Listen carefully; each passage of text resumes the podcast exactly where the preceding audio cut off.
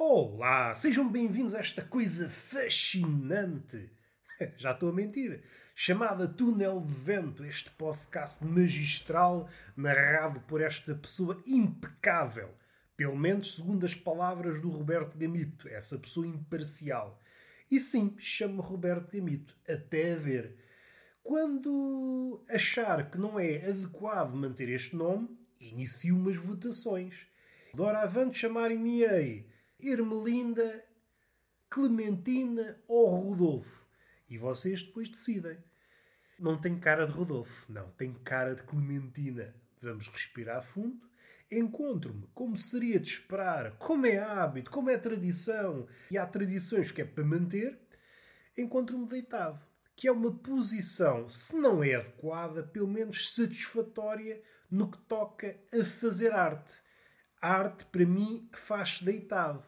E eu não vou encaminhar-me, como vocês esperam, vocês já estão de olho posto, já estão à espera que eu resvale para a marotice. Eu não vou resvalar logo no início para a marotice, meus amigos, camaradas, meus compinchas de podcast.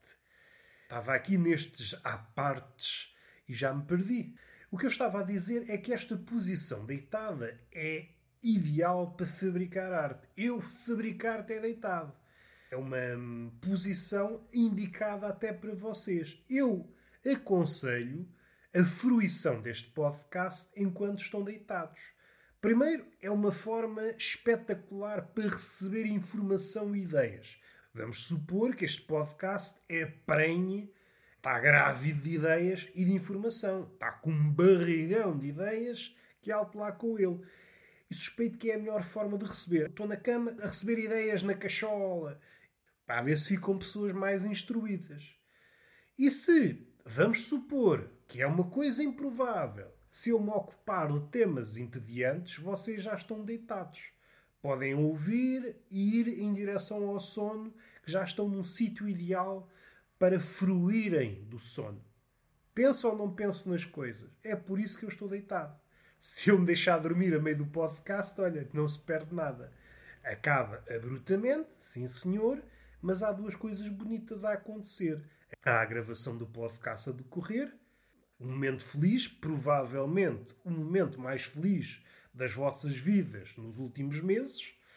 E eu também estou cá para isto, para vos facultar alegria e chegará um momento, talvez um pouco improvável, mas pode acontecer, eu começar a roncar, que nem um bezerrinho. Não sei se os bezerros roncam, mas vocês percebem aqui este fraseado. Epá, o homem está a roncar. Deixem lá ouvir o homem roncar. Mais 10 ou 20 minutos ou mais uma hora de roncos. E você, epá, sim senhor, o melhor episódio que eu ouvi neste podcast. Mas vamos sair aqui um bocadinho desta esfera introdutória e vamos tocar no tema. Hoje vou só tocar num tema que a minha voz não está grande espingarda. Há pouco estava a ler, e eu gosto muito de ler em voz alta, estava a ler e já estava assim a falar. Já falhava algumas sílabas, já não tinha fogo. As palavras mais compridas só dizia meia palavra. Parecia que estava a efenizar o meu fogo e feniza. É um fogo asmático e o fogo asmático está sempre a partir palavras. A voz até falou comigo: Olha, Roberto, vou lá fora comprar tabaco, não esperes por mim. E eu. Neste tom diafónico. Foi o diálogo possível. Voltando para um tema que será o único tema deste podcast, a não ser que surja outro e nós tenhamos que agarrá-lo com unhas e dentes, se ele permitir. Caso ele não permita unhas e dentes, teremos de dizer: É amigo, para lá aí para a gente falar que é o rinoceronte. Não sei se vocês estão ao corrente que houve há uns tempos, e quando eu digo há uns tempos, há uns séculos, que é para vocês situarem, uma espécie de rinomania. O rinoceronte era muito. não era querido, mas era visto como um bicho exótico, e isso depois tinha. tinha e ainda hoje, ainda hoje pode ser visto como um bicho exótico, também explica o seu declínio em número de, de indivíduos da população. Para vocês terem uma ideia, pegando na espécie do rinoceronte africano, em 1900 ele tinha de 2 milhões a 3 milhões de indivíduos, 3 milhões de rinocerontes africanos, negro africano, se eu não me engano, para atalhar rinoceronte africano, 3 milhões, em 1900. Em 1970 já tinha só 65 mil, um decréscimo espetacular. E hoje em dia, 2000, tem para aí uns milhares, para aí uns 3 mil, uma coisa assim. E em 2020, não sei, se calhar já está extinto eu não sei. Só para ver o decréscimo. Para vocês terem esta informação, de 1970 a 85 desapareceu por volta de 80 a 85% da população dos rinocerontes no mundo. 85% dos rinocerontes foram à vida durante esses 10, 15 anos. E muitos extinguiram, outros estão à beira da extinção. Enfim, o rinoceronte, para já, nada justifica esta carnificina, este holocausto do rinoceronte. Mas, a seu desfavor, também podemos dizer que é um animal apatetado. Apatetado a todos os níveis. Para já tem uma figurinha, calte lá com ela. Mas antes de descarnecermos do rinoceronte, vamos tocar num tema mítico: o unicórnio. Não sei se vocês sabem, mas dizia-se, na altura em que se pensava que o unicórnio era uma figura que existia realmente, a forma de caçar um unicórnio era com uma virgem. Porquê? A virgem, o cheiro, a virgindade, adormecia o unicórnio. Epá, isto é tão chato que adormeço. E era assim que na altura se imaginava caçar um unicórnio.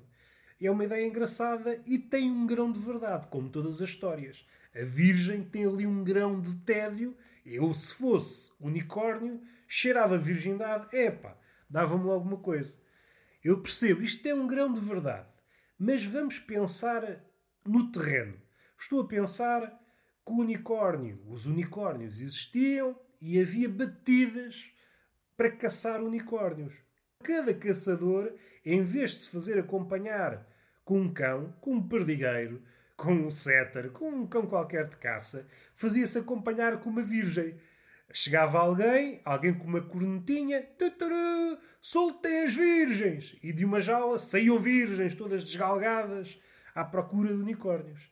E esta visão, que eu não compreendo, como é que não há um quadro barroco cheio de figuras, várias cenas a acontecer em simultâneo, a descrever este episódio, a largada das virgens e vários unicórnios sonolentos. Isto é bonito até dizer chega. Como não podia deixar de ser esta história de a virgem adormecer o unicórnio transitou para o rinoceronte. Há parecenças que, que, podemos assinalar entre um unicórnio e um rinoceronte. O rinoceronte parece um unicórnio casado que já está desleixado, deixou-se engordar. Findo esta parte, vamos tocar no rinoceronte. O rinoceronte é um bicho pateta. Deve ser dos mamíferos mais patetas que existem. A sua figura, os olhinhos suscitam uma comparação com um cachalote ou outras baleias. São, os olhinhos são desproporcionais e são, são animais. Não sei se, se é uma miopia congénita, e aqui a miopia estou a utilizar traços largos, não estou a dizer realmente que eles têm miopia, mas o que eu estou a dizer é que o rinoceronte não é um animal que vê muito bem. E, ao contrário de outros animais, o cão, ok, não vê tão mal como o rinoceronte, mas depois tem outros sentidos que fazem com que ele quase não precise de ver. Tem um faro espetacular e uma audição espetacular. O cachalote quase não precisa de ver, porque ele movimenta-se na profundidade e lá não há luz, ele hum, orienta-se de outra forma. Agora, o rinoceronte, há situações onde sai mal visto. E há vários vídeos, se vocês procurarem, como eles veem mal, confundem carros com fêmeas rinoceronte. Então o que é que o rinoceronte faz? simula. Na ideia não está a simular, está mesmo a fazer. Copula com carros. Está a fornicar carros. E espatifa o carro todo e há de pensar, acabado o serviço, epá, isto é que foi aqui uma foda como deve ser. No fim de contas, só esteve a espatifar um jeep. o rinoceronte é muito apatetado. Isto não é um caso isolado, como diz a música. Isto não é um caso isolado. É recorrente. Os rinocerontes são mesmo pitosgas. Atabalhoados E isto, o atabalhoado, o, o desajeitado, foi uma das primeiras características registadas quando houve os primeiros avistamentos. Dom Manuel, como prenda para o Papa da altura, Papa Leão X, se a memória não me falha, decidiu enviar um rinoceronte. Como seria de esperar, fê-lo da maneira mais digna possível, que foi vestir o rinoceronte de noiva. Uma pessoa assim, sóbria, olha para o rinoceronte e vê nele aqui está uma bela noiva, está aqui uma figurona de noiva, está mesmo a pedir um vestido de noiva. Primeiro, não quero imaginar as pessoas que tiveram a incumbência de vestir o rinoceronte. O rei pediu para vestir o rinoceronte de noiva. Estás a gozar? Não, é sério, é sério. Tens de vestir o rinoceronte de noiva. Talvez tenham sedado o rinoceronte. Não foi um trabalho fácil. O rinoceronte foi parando em vários sítios antes de chegar ao destino. Exibindo, olha aqui o rinoceronte. O que é que sucede? Antes de chegar ao, ao destino, um navio naufragou. Não sei se foi a tripulação toda, mas o que sei é que o rinoceronte foi à vida. E mais tarde chegou carcomido à margem. Imaginem esta imagem. Um rinoceronte putrefacto dando à costa vestido de noiva. Isto é ou não é espetacular? É errado a vários níveis, mas por outro é espetacular. É digno de um quadro. Alguém que nunca, ou mesmo tendo visto um rinoceronte, eu aqui estou a pensar em dois casos aquelas pessoas que nunca se cruzaram com o rinoceronte e viam um animal daqueles podre com um vestido de noiva, que ideias é que eles teriam? Isto é o fim do mundo. Isto aqui é Deus a dizer que o mundo vai acabar. E aqueles que já conheciam o rinoceronte viam o rinoceronte naquela figura, vestido de noiva, e pensavam algo como: epá, isto devia ser uma mulher, cometeu uma patifaria e houve aqui uma fada que a transformou em rinoceronte. De certeza. Vamos respirar fundo. E tá bom, está feito, não é preciso mais. Hoje ficamos assim. Demos só um lamiré do rinoceronte. Vamos respirar fundo. O que é que eu podia falar mais sobre o rinoceronte? Ah, posso falar mais uma chegazinha. O texto mais antigo do budismo não tem nome, é um conjunto de preceitos, mas tem que ver com o rinoceronte parte dos preceitos acaba sempre com uma referência ao rinoceronte. E é sempre esta frase: vaguear como um rinoceronte solitário. É sempre assim. Há um preceito qualquer inicial, por exemplo, cuidado com as atenções dirigidas a ti, vírgula, vaguear como um rinoceronte solitário. Há semanas li, o que me chegou às orelhas foi um conjunto pequeno 30. Não sei se aquilo é um, um apanhado de algo maior ou se, se representa a totalidade. Outra coisa engraçada, por volta ali do século XVIII, um museu, não chamaria de jardim zoológico, mas estava lá um rinoceronte, uma exibição. Vamos ver o rinoceronte.